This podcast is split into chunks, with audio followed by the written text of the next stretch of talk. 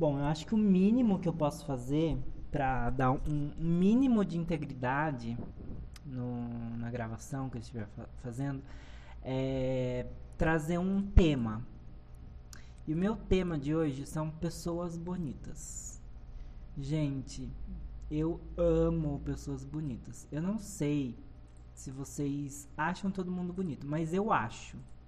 Eu consigo ver, eu, ao mesmo tempo que eu acho feio também, eu consigo achar todo mundo muito bonito. Eu fico muito apaixonado, assim, não é nem é, não é nem uma questão sexual ou apaixonado de tipo, nossa, eu estou apaixonado. É tipo assim, como sabe, tipo assim, ai, uma pessoa religiosa falaria como Deus é perfeito. sabe? Tipo, como uma coisa pode ser tão bonita ou uma pessoa pode ser tão bonita. Um, eu acho muito bonito uh, pessoas velhas que, que são que tem um, um, que são bonitas e geralmente pessoas velhas não tem tanta informação sobre aquela pessoa porque não tinha internet não tinha às vezes não tinha nem foto não tinha redes sociais então, eu acho que eu imagino que aquela pessoa era mais bonita do que ela realmente era. Talvez aquela pessoa fosse o ó, sabe? E apenas melhorou com a, a idade. Porque tem esse negócio também do respeito, né? Eu acho que eu. É, quanto, quanto mais velho eu fico, não que eu seja velho, eu tenho 31 anos e todo mundo me todo mundo diz que, que eu pareço ter 24, 25, sabe? Ou até menos às vezes. Isso porque ainda agora no momento eu tô com barba. Porque sem barba eu fico assim um, twink total. É, então, bom, pra quem não sabe o que é twink, eu também não sei explicar o que, que é, mas é um conceito é, de uma categoria, de um site mais para 18 anos. Bom, Uh, então, sobre o que eu tava falando de pessoas velhas, é que eu acho que talvez tenha esse mistério, sabe? De você achar que a pessoa era bonita, parece que os olhos ficam um pouco mais.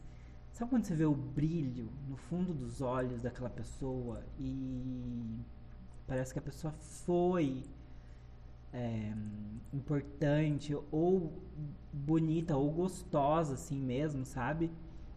Só que você nunca vai saber, porque você não teve aquela informação e não vai ter. Mesmo assim, você fica, putz, nossa, essa pessoa, imagina esse cara, devia ser muito bonito. Essa velhinha, nossa, devia ser assim, muito sensual, sabe? Ela teve tipo 12 filhos. Sendo que não há um parâmetro nenhum, né? Porque não tinha. Não tinha camisinha, não tinha anticonceptivo, tipo, as mulheres eram talvez abusada, talvez não, completamente abusada sexualmente. Só que você já, já eu tento olhar no lado positivo, sabe? Por exemplo, eu tenho uma bisavó, ela tem 104, eu não sei quantos anos ela tem. Pode ser que tenha 104 ou 103, não sei. Também não sei exatamente quantos filhos ela teve, mas aí não sei informação nenhuma. minha mãe vai saber, com certeza, todas essas informações. Uh, minha mãe é fã número um da minha bisavó, assim, ela é muito obcecada. Bom, mas minha, minha bisavó teve muitos filhos, tipo 17 ou 18, ou 19, porque acho que teve alguns que morreram no parto também. Então, um, você olha para minha bisavó como uma pessoa de respeito, mas ao mesmo tempo você. Ai meu Deus, não acredito que eu vou falar isso no meu primeiro podcast. Mas você olha para ela, eu principalmente olho para ela assim como uma, tipo assim, nossa, meu Deus. Fodeu demais, sabe? Tipo, muito, porque se teve 19 filhos, sabe? Não teve descanso. Era, era uma coisa muito intensa. Então eu acho que tem esse mistério da, da pessoa velha, da, da pouca informação. E é uma coisa que eu gosto e eu não sou. Apesar que uh, to, todo mundo acha que me conhece bastante, mas no fundo eu sou, eu sou uma pessoa misteriosa. Pelo menos eu gostaria de ser. Ah, deixa eu parar aqui que vou, vou... Ai, até travou o celular. Preciso dar um, uma parada no áudio. E é lógico que a beleza não é só isso, né? Não é você entender, nossa, eu não entendi nada bonito. Não. Mas eu acho que tem a questão do respeito. Igual quando você não entende, quando você está na escola e o professor está ensinando para você Bhaskara e você na verdade, Bhaskara é fácil, né? E a gente achava que era aquela coisa uó, sabe? Eu era péssimo em matemática, péssimo. Errava tudo, só só na escola, eu odiava, eu chorava, eu achava que era o fim da minha vida, sabe?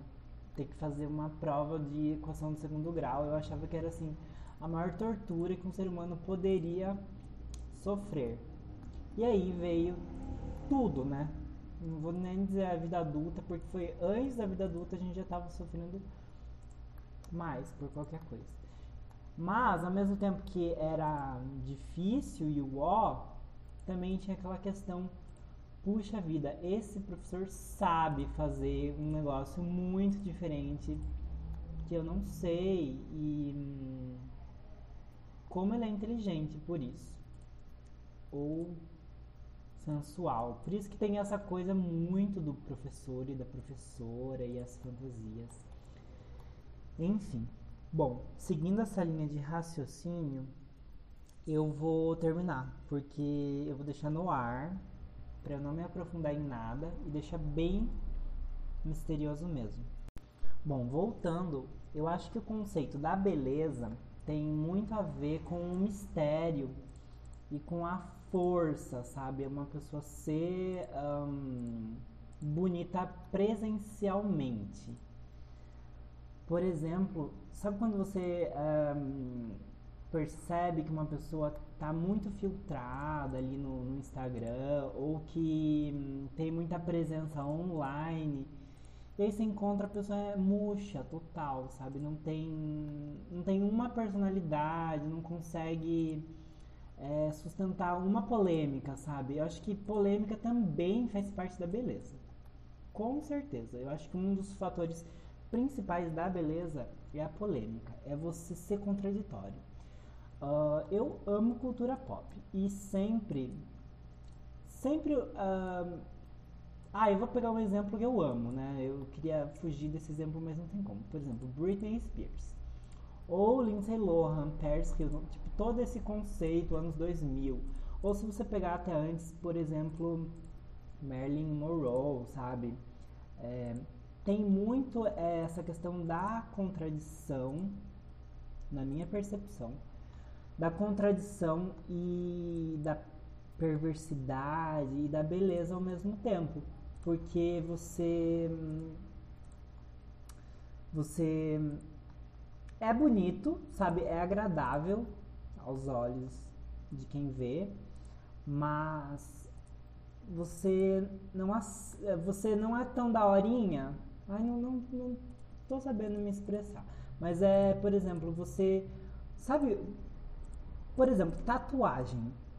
Uh, eu não tenho, nu, nu, nunca vou ter, por muitas questões. Mas eu sinto que se você colocou uma tatuagem no peito, parece que hum, disfarçou muito. Ou se você, se você fez tatuagem na barriga. Porque dá um mistério. Eu, eu acredito, acredito não. Eu imagino que todo mundo olhe para uma pessoa de tatuagem com. Ai, de tatuagem. Nossa, estou muito. Um, enfim.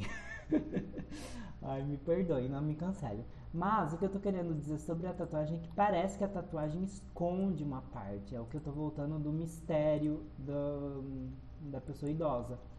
Quando você preenche um pedaço do seu corpo com uma tatuagem, parece que aquele pedaço está escondido por uma, um desenho, uma cor. E eu, principalmente, quando vejo um cara muito gostoso assim no Instagram com tatuagem, eu fico imaginando como ele seria sem tatuagem. Porque provavelmente ele seria mais. Uh, aparentaria mais da pele, ou do músculo, ou de sei lá. E então traz de volta essa questão do, do mistério, da beleza. E quando você, quando você pega, por exemplo, esse conceito de beleza pop, principalmente dessas. Hoje em dia eu não entendo nada sobre K-pop, mas eu vejo muito a questão do mistério no K-pop também, porque pra mim uh, elas não tem nada demais, são não é o meu conceito de beleza, eu acho tudo muito sem graça. Só que, por você não entender, eu acho que até a, a língua, sabe? Por você não entender 100% o que elas estão falando, porque uma hora elas vão falar, sei lá, konnichiwa, e você vai, tipo, ficar, ai, nossa, será que ela falou, tipo, ai, fode minha boca com esse caralho, sabe? Você realmente não sabe exatamente o que aquela pessoa quis dizer. E isso se torna bem atraente e bem sexy. Um, eu já viajei bastante, tive muitas oportunidades de viagem e eu sempre achava muito sexy coisas que eu não entendia. Porque tem um mistério, você não sabe exatamente o que aquela pessoa está exprimindo no. Por isso que é sexy também sotaques. Vocês. Vocês não, né? No caso. Todo mundo acha um, um sotaque sexy ou não sexy simplesmente por uma presunção ali de você não estar tá entendendo totalmente o que aquela pessoa está dizendo. Eu sou muito obcecado por línguas é, arábicas, digamos assim. É, turco, nossa, eu amo, eu sou muito obcecado.